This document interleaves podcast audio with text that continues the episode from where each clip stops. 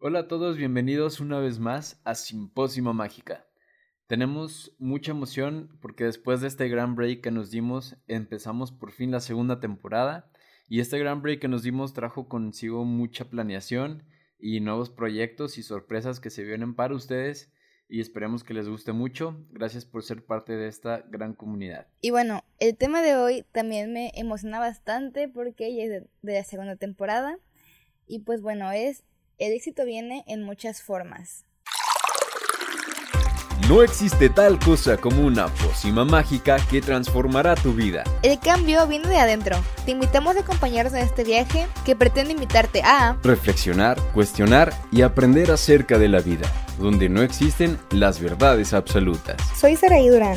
Jesús Dávalos. Esto, es Simpósima Mágica.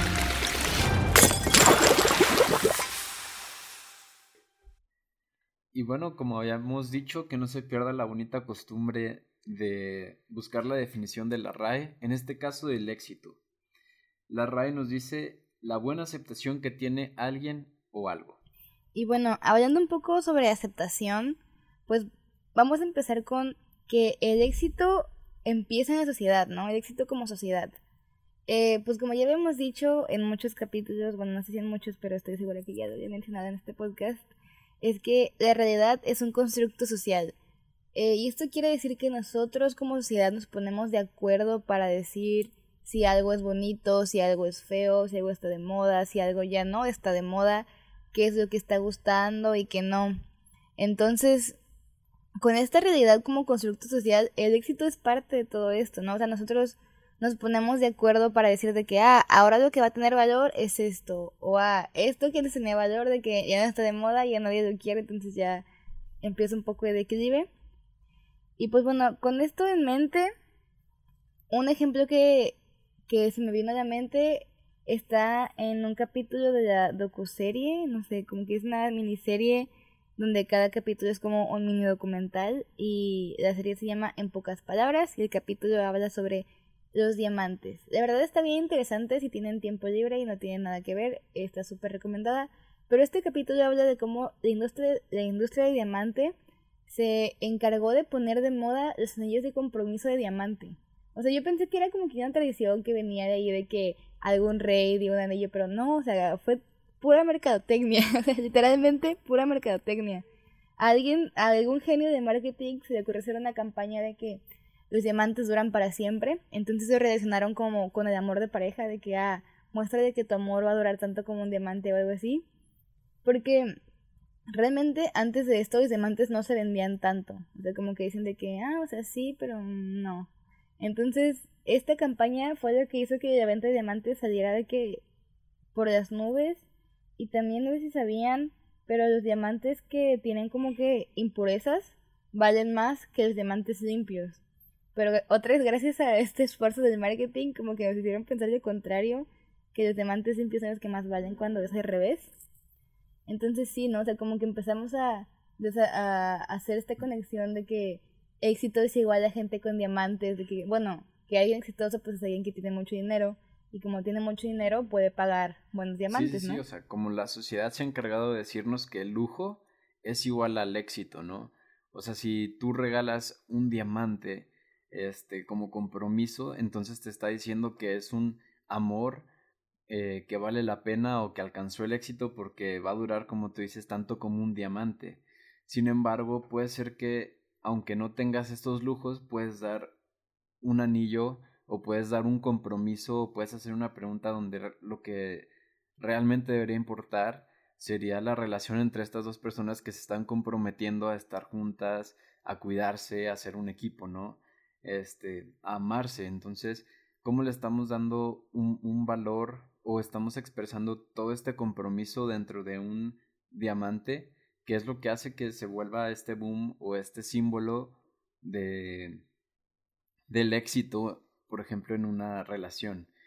Eh, sin embargo, pues yo creo que debería de haber otros símbolos que representen que esta, o sea, que una relación es exitosa.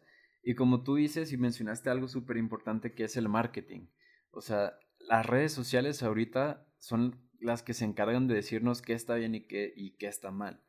Y una de las cosas que hizo, por ejemplo, que la plataforma de Instagram funcione mucho es que lo que se vende ahí es puro éxito o pura felicidad, que lo que estamos viendo son parejas siempre contentas o son viajes o son autos o son lujos, como decimos, ¿no? Entonces, lo que la gente quiere eh, es estar percibiendo estos lujos y decir algún día voy a llegar ahí o algún día o esto es lo que yo quiero y entonces empieza a transformar la mentalidad de la sociedad para decir yo quiero viajar, yo quiero tener una pareja así, yo quiero cuando en realidad estamos dejando de lado muchas cosas pues reales o dificultades o, o cosas que, que, se meten en la vida para complicarnos esto, ¿no? O, o vemos el resultado pero no vemos el viaje de cómo se llegó ahí. Sí, o sea, eso se me hace interesante porque podemos volver un poquito a la definición de la RAE que dice que el éxito es buena aceptación que tiene algo o alguien. Entonces, pues aquí estamos hablando de cómo como sociedad, como personas dentro de una sociedad, eh, hacemos muchas cosas para obtener esto, ¿no? De que la aceptación dentro de cierto grupo, en la sociedad, que nos vean así como de que, ay, mira todo lo que tiene, o mira el éxito al que ha llegado, porque por mucho tiempo se ha, ha estado fuertemente relacionado la cantidad de poder económico que tiene alguien con el éxito, ¿no? Como dice que, ay, es que es exitoso porque pues mira cuánto dinero tiene, mira el carro que maneja, mira la ropa que usa. Entonces como que nos hemos obsesionado, de hecho, ya he hablado de, de este, pues es como un tipo youtuber que hace, hace contenido que a mí me gusta mucho, se llama Diego Resendiz, algo así. De todos modos, otra vez voy a dejar el canal en la descripción de este capítulo. Pero sí, habla de cómo la gente le hace culto a los ricos. y tanto le hace culto a los ricos que Donald Trump, que es un millonario, pues fue presidente de Estados Unidos. Y no fue presidente, no vamos a hablar de política si fue bueno o malo, pero aquí lo interesante es que fue presidente no porque tuviera buena carrera política, sino porque representaba el éxito y el sueño americano, ¿no? O sea, toda la gente dice de que no, es que este cuate es súper exitoso porque es súper rico. Entonces, esto como que... Entonces, era bueno para dirigirlos porque creían que como él alcanzó el éxito, nos va a llevar al éxito como país. Sí, o sea, como que está esta relación bien estrecha y bien marcada entre el dinero y el éxito, aunque antes el lujo, eh, pues era un poco esto de diamantes, casas, carros, pero ahora creo que poco a poco se va transformando como en experiencias, en tecnología, que por ejemplo cuánto cuesta un Tesla, o sea, como que se va con, o sea, como que cada vez vamos alejándonos tanto de la naturaleza que como tú dices hace unos momentos, ¿no? De que volver a la natural es un lujo, ¿no? De que es un lujo decir de que voy a ser vegetariano, es un lujo decir voy a de que ser zero waste, de que todas estas cositas de que si quieres comprar popotes. Sí, va a tener electricidad este por paneles solares, o sea, todo lo que es volver, como tú dices, a la naturaleza ya es un lujo y cuesta. Sí, o sea, claro que siempre podemos volver a la naturaleza, por ejemplo, en las zonas rurales, obviamente no necesitas todos estos, pero si quieres seguir como que con tu trabajo dentro de la ciudad, pues sí es caro, ¿no? O sea, como que sí va a representar un lujo como volver a la natural. Y esto se me hace bien interesante porque todos estos son símbolos, de todo, todos estos símbolos de éxito, pues si lo vemos finalmente, realmente no son nada, o sea, no tienen ningún valor más que que nosotros le ponemos a esos símbolos, ¿no? Y Exacto.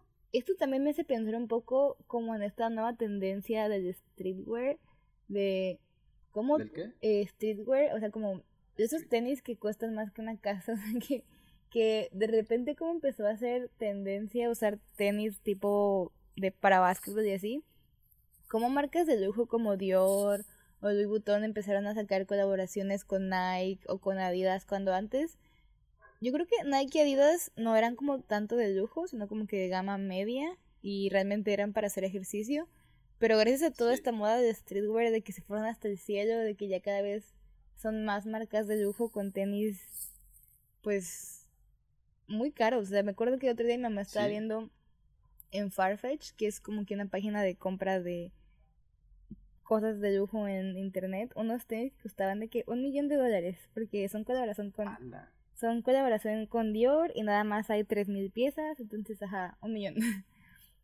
y yo creo que eso también como, como hemos comentado, tiene mucho que ver con el marketing, porque pues desde que Nike, bueno, sí, desde que sacaron los Jordans, por ejemplo, ya empiezan a asociar como el éxito con su producto, que un, un atleta profesional le hacen su propia marca de, de tenis, entonces empieza a sacar como que si tú quieres ser exitoso en el deporte, compra mi marca o compra mi producto. Y empezaron a hacer este, esta estrategia que ya tanto Adidas como Nike usan a muchos atletas o muchos famosos para anunciar sus productos, entonces empieza a ver también como un lujo. Y como es un lujo, puede subir el precio. Sí, claro, o sea, como que... Sí, o sea, como que es todo esto del marketing, de como decía antes, de el valor agregado de las cosas, ¿no? O sea, realmente, si nos ponemos a pensar cuánto realmente cuesta, pues no les cuesta. Obviamente ganan muchísimo más de lo que invierten. Sí. Y bueno, esto nos lleva como a nuestra siguiente reflexión, que es un poco que el ser humano solo se realiza plenamente al servicio de la sociedad. Y sé que esto es nada de que bien altruista y bien romántico, pero ojalá si fuera altruista y romántico, pero se refiere se refiere un poquito más a que como sociedad solo nos sentimos realizados cuando tenemos esta aceptación, ¿no? Y esta aceptación no viene de nosotros mismos, sino de los demás, de cómo los demás reaccionan a nosotros, ¿no? Si nos aceptan, si no nos aceptan, si nos dicen de que, ay, muy padre, quiero ser como tú, o nos ven así como con cara de que, mm, no. O sea, como que solo existimos o solo nos realizamos plenamente con la aprobación de alguien más. Y esto no necesariamente es malo. O sea, yo sé que en este podcast mucho he apostado por a veces un poco de individualismo, de decir que, bueno, pues los demás pueden tener su opinión, pero tú tienes la tuya.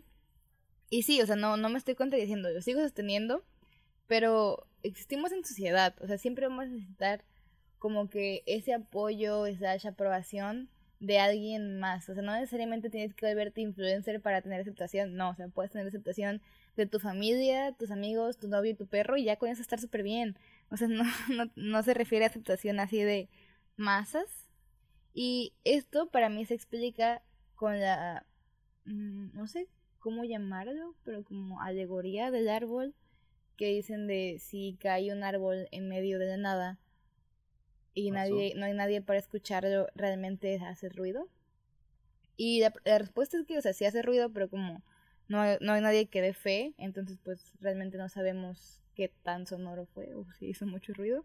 Y lo mismo pasa con nuestras vidas, ¿no? Y esto, este tema, no sé, me gusta mucho, ¿no? O sea, cómo, cómo es tan profundo que realmente todo lo que hacemos como que queda constatado o queda, no sé, como que hay fe de que realmente existimos.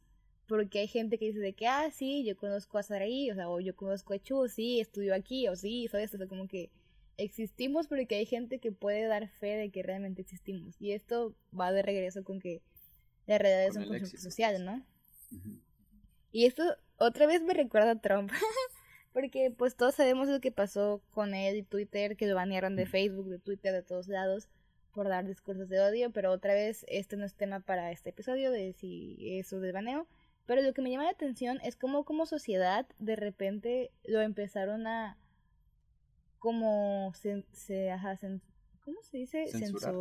ajá, censurar de muchos lugares, por ejemplo, hizo un cameo de mi pobre angelito, lo quitaron, lo borraron de Facebook, o sea, como que están tratando de que, de que realmente hacer como que nunca existió, o sea, como que nunca opinó, nunca estuvo, y, y eso es realmente interesante, ¿no? Porque esto valida esta idea de que existimos o, podemos saber que alguien existió por las experiencias que los demás tuvieron con esa persona, ¿no?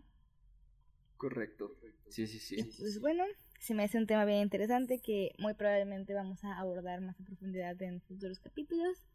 Y este, como que este pequeño segmento, lo quiero cerrar con la conclusión de que esto nos lleva a que como existimos o podemos dar fe de que existimos porque hay gente que dice si existimos o no, pues la historia siempre la cuentan los que ganan, ¿no? O sea, no vamos a centrarnos mucho a esto, pero siempre es divertido escuchar como que diferentes perspectivas de un conflicto porque, no sé, a lo mejor para nosotros podemos, si hablamos de la Segunda Guerra Mundial, decimos que no, pues es que los contrarios eran los malos y es que Rusia y es que esto, pero si nos vamos a la historia rusa y ver como cuentan su versión de lo que pasó.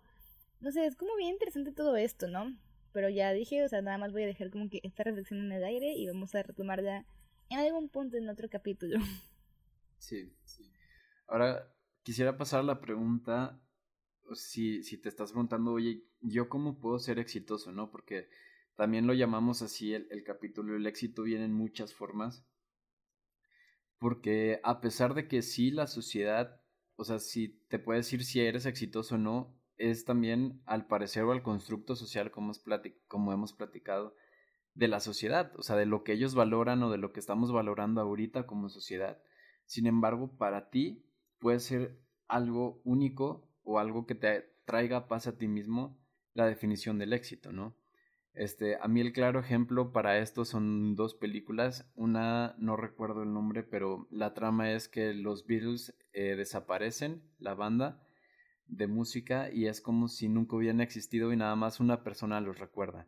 Entonces, esta persona empieza a escribir de nuevo sus canciones y se hace exitoso y las personas, o sea, exitoso en el sentido de que alcanza la fama y las personas lo empiezan a seguir, pero él eh, juega mucho esta película con el significado de lo que valoramos porque escribe la canción de Let It Be y se las quiere cantar a sus papás de que, oigan, van a ser los primeros seres humanos que van a escuchar esta canción y los papás no le dan valor porque lo ven como que, ay, es mi hijo chiquito que nunca logra nada, ¿no?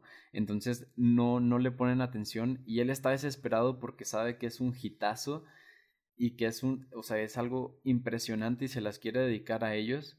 Y pasa la película y después los papás dicen, oye, cántanos nuestra canción, la que nos, la que nos ibas a cantar la primera vez, ¿no?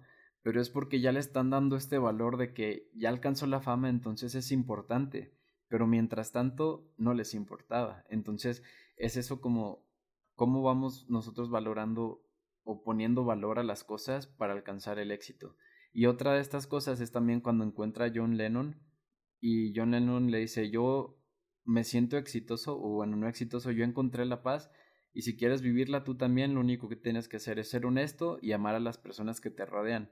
Entonces se ve como, independientemente de la realidad en la que estemos, en la que John Lennon fue un éxito junto con los Beatles o separado, este, viviendo su vida tranquilo, amando y siendo honesto, fue un éxito, o sea, tuvo éxito en las dos, porque en las dos él decidió seguir, en, en estas dos realidades, él decidió seguir este, lo que para él le traía ese éxito, ¿no?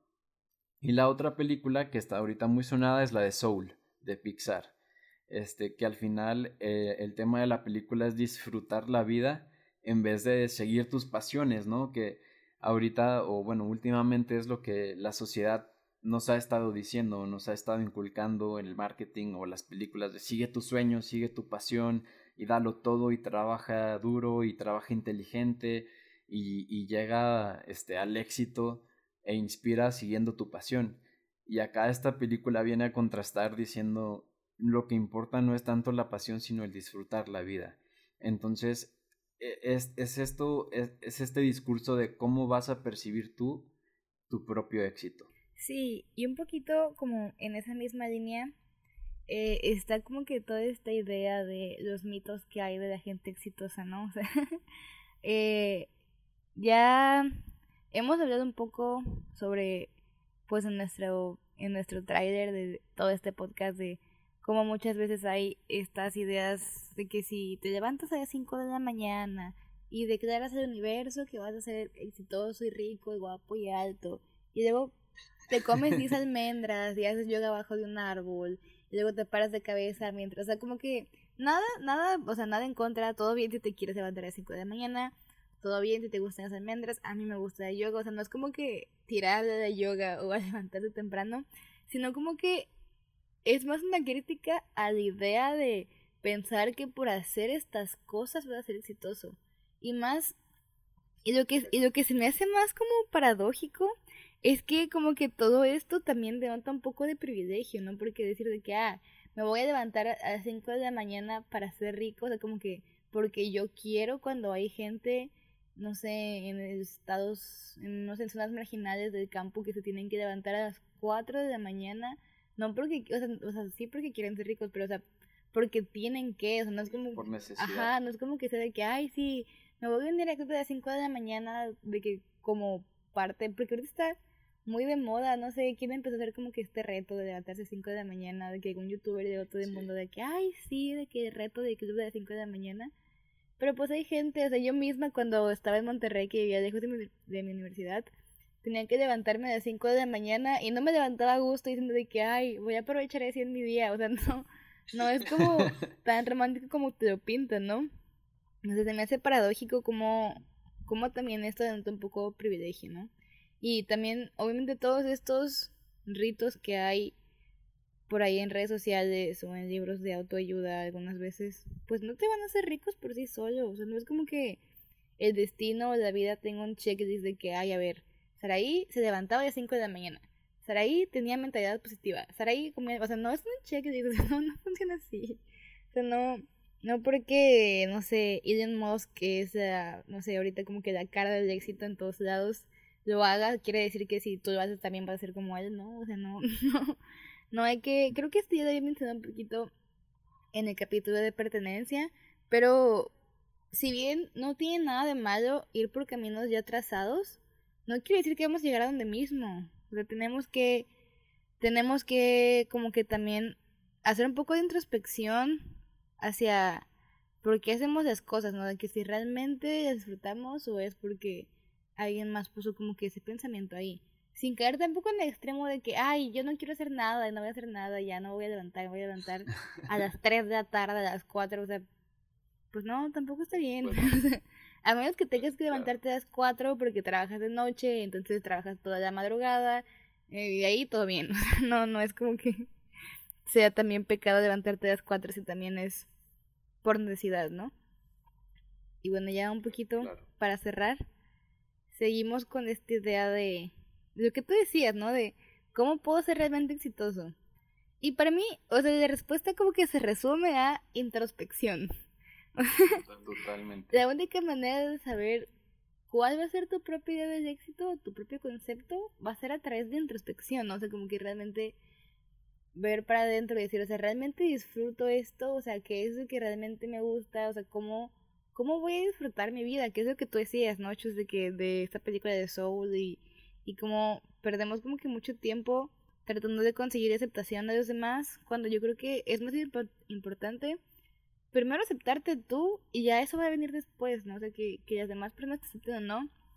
Como decía antes, no es como que tienes tengan que aceptarte todo el mundo, que eso es imposible, ¿no? O sea, yo creo que... Sí, sí, es imposible. no le puedes caer bien a todos así, hagas lo que hagas.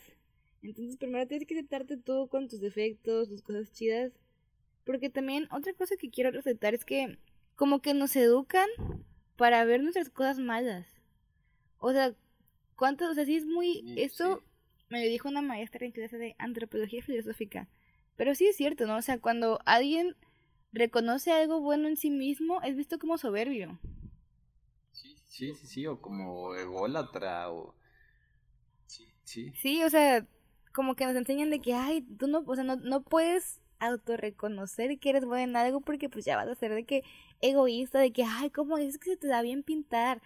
Y como para ver cosas malas en nosotros, sí somos buenos y hasta como que se nos aplaude que veamos cosas malas en nosotros. Y esto me lleva como que a la película de Mingers, que es como que cultura popular, pero hay una escena donde están como que Regina George y todas como que su grupito, cuando el personaje de Lindsay Lohan, que no me acuerdo cómo se llama la película, está con ellas. El chiste es que todas empiezan a ver al espejo y empiezan de que, ay, es que tengo los hombros muy no sé qué, o sea, como que se empiezan a criticar y luego le vuelven a ver a ella como esperando que ella también se critique en el espejo. Y así, o sea, así es, ¿no? O sea, como que nos enseñan a, a buscar nuestros defectos y a ser duros con nosotros mismos.